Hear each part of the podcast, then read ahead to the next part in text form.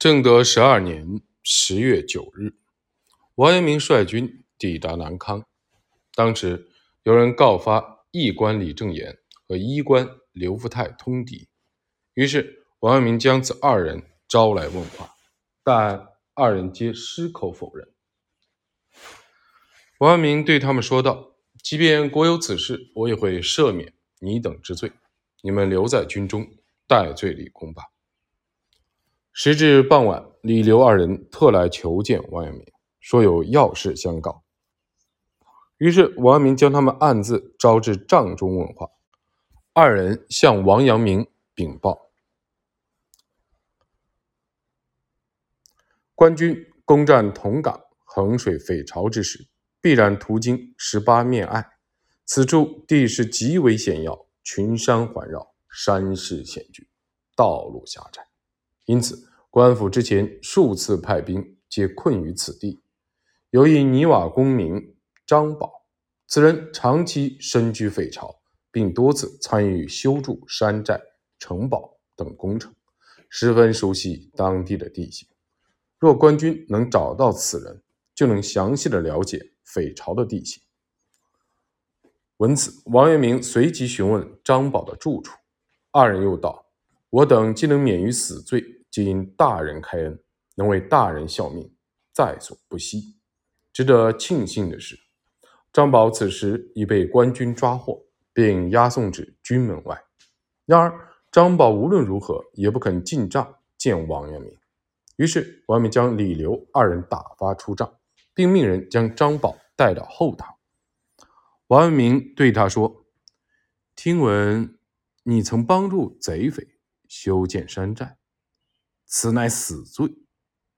听闻此言，张宝羞愧的低下了头，解释说：“我只是为生计所迫，他们知道我贪生怕死，所以逼我为匪。”王阳明沉着脸说道：“本府暂不欲治罪于你。贼匪山寨必然以险而见，你身居匪巢，定然知晓其中的要害。现我命你将山寨布局。”周边部署的情况，以及大小出入道路，尽告本府。若我军此行一举荡平匪巢，你等皆有封赏。张宝闻此，喜不自胜，即刻求王阳明赐笔砚。王阳明命张宝画图，并派李刘二人从旁监视。随后，王阳明命部下拿来酒肉犒赏三人。张宝感激王阳明的不杀之恩。所绘匪巢地形图极为详细清楚，此图不仅具体的标识了贼匪所占据的要塞、隘口以及进退的路径，还清晰的标明了山岭与要塞、平路与险路的区别，同时还附上了上山下山的方法，以及山寨四周修造的高台的情况。此图可真谓事无巨细，无所不包。王阳明手捧此图，细细观看之后，不禁大喜，对三人大加称赞，并命他们于寝帐中休息。次日，王阳明赐三人一官之职。如前所述，正德十二年十月七日夜晚，各路官军一起向治平进发，十日到达该地。此后，王阳明命李正言、刘福泰。各领人马四处打探敌军的动向，并及时上报。闻听官军大举来攻，各匪巢纷纷鸣锣示警，集聚匪众以抵御官军。如此一来，贼匪士气大振。同时，大批的匪众迅速来到了险要隘口处，用石料、木料修建起工事，准备和官军决一死战。此时，匪徒已占据了有利地形。官军靠近不得，于是王阳明决定在夜间进攻。十一日上午，王阳明亲率大军在距匪巢三十里处安营扎寨。他命士兵大量的伐木、挖掘壕沟、修造栅栏及瞭望台，摆出长期驻扎的架势。当日夜里，王阳明命将官雷季、义民萧瑜。分率乡兵及善于攀爬的樵夫四百人，各领一旗，携带火枪、挠钩、套索等物，由剑道攀崖爬壁而上，潜入附近山顶，以窥匪巢动向。同时，王阳明下令两人带上旗帜、炮火，提前堆起千堆的茅草，待次日官军举兵之时，张旗发炮燃火，以作策应。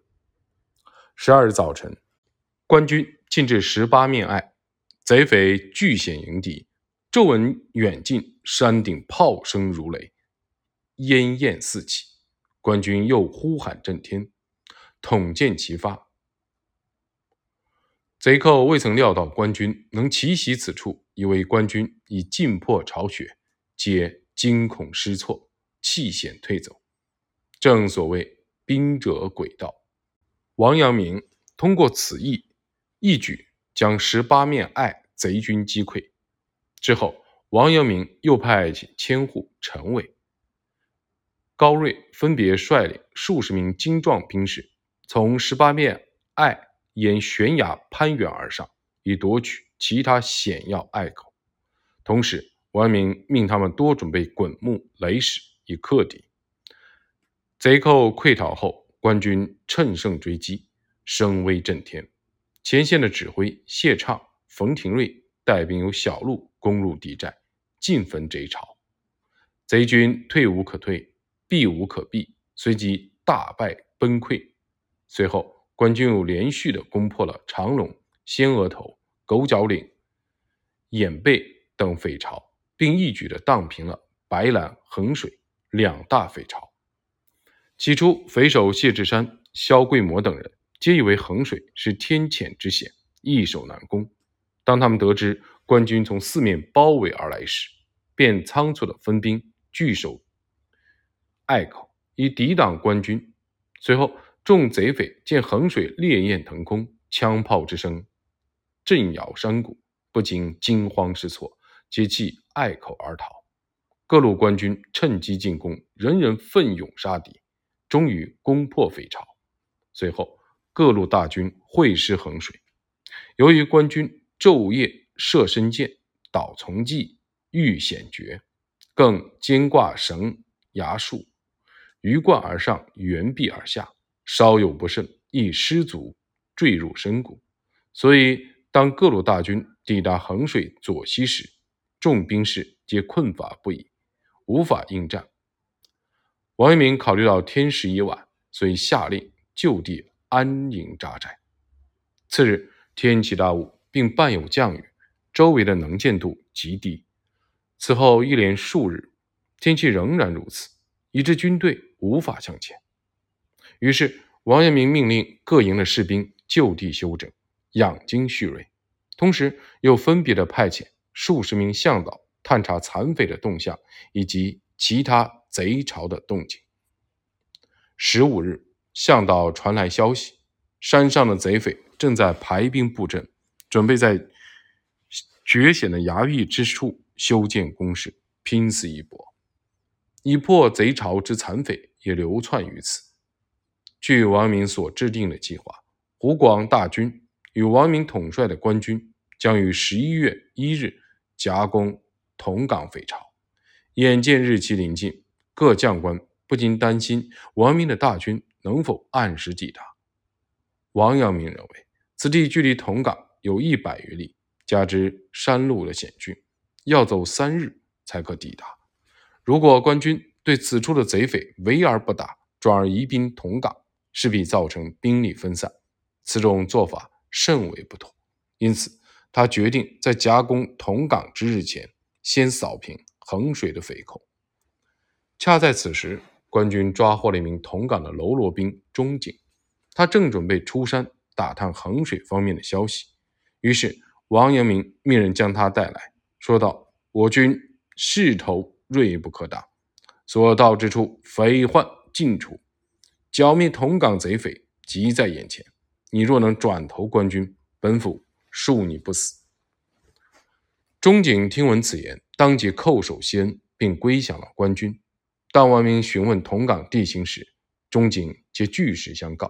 他将衡水的匪巢的分布情况告知王阳明，而后王阳明亲自给钟景松绑，并赐他酒肉，将他留在帐前听用。之后，王阳明分令各营的将兵分为正骑两队，正兵从正面攻击，骑兵从背面偷袭。官军在大雾的掩护下，分头的攻击敌营。《孙子兵法》曰：“以正和，以奇胜。”又云：“兵贵卓速，出其不意。”王明此意真可谓深谙兵法的精髓。最终，官军于十六日攻破汉坑、栾井、稳下、李家登匪巢；十七日攻破思茅坝；十八日攻破朱雀坑、村头坑、黄竹坳。观音山等匪巢，十九日攻破梅福坑、石头坑，二十日攻破白峰垄、芒井、黄泥坑、大夫湾等匪巢，二十二日攻破白水洞，二十四日攻破寨下、四周坑，二十五日攻破朱坑、杨家山，二十六日攻破李坑、川坳，二十七日拿下长河洞匪巢。大匪首谢志山在逃往同港的途中被官军活捉，随后被军门斩首，其头颅被高悬于城楼。行刑前，王阳明问他：“尔等不过一介草民，何以能招募如此多的匪众？”谢志山答道：“此非易事。每当我发现英武神勇之士，断不肯轻易错过。我会通过各种的手段引诱他们。”例如，请他们喝酒或资助他们的生活，直到他们对我感恩戴德。此时，我便将自己的目的告诉他们，他们必然会死心塌地的为我效命。后来，王阳明将此事告与弟子，并对他们说：“如果想有朋友相助，我们也必须如此。”皇明大儒王阳明先生出身靖乱路，中间有一首诗。可以表达出王阳明此时的心情。同志相求，志在同，岂容当面失英雄？秉权谁是廉才者？不及当年盗贼功。由上可知，尽管战事的紧迫，王明依然没有忘记通过实力来启发、开导弟子。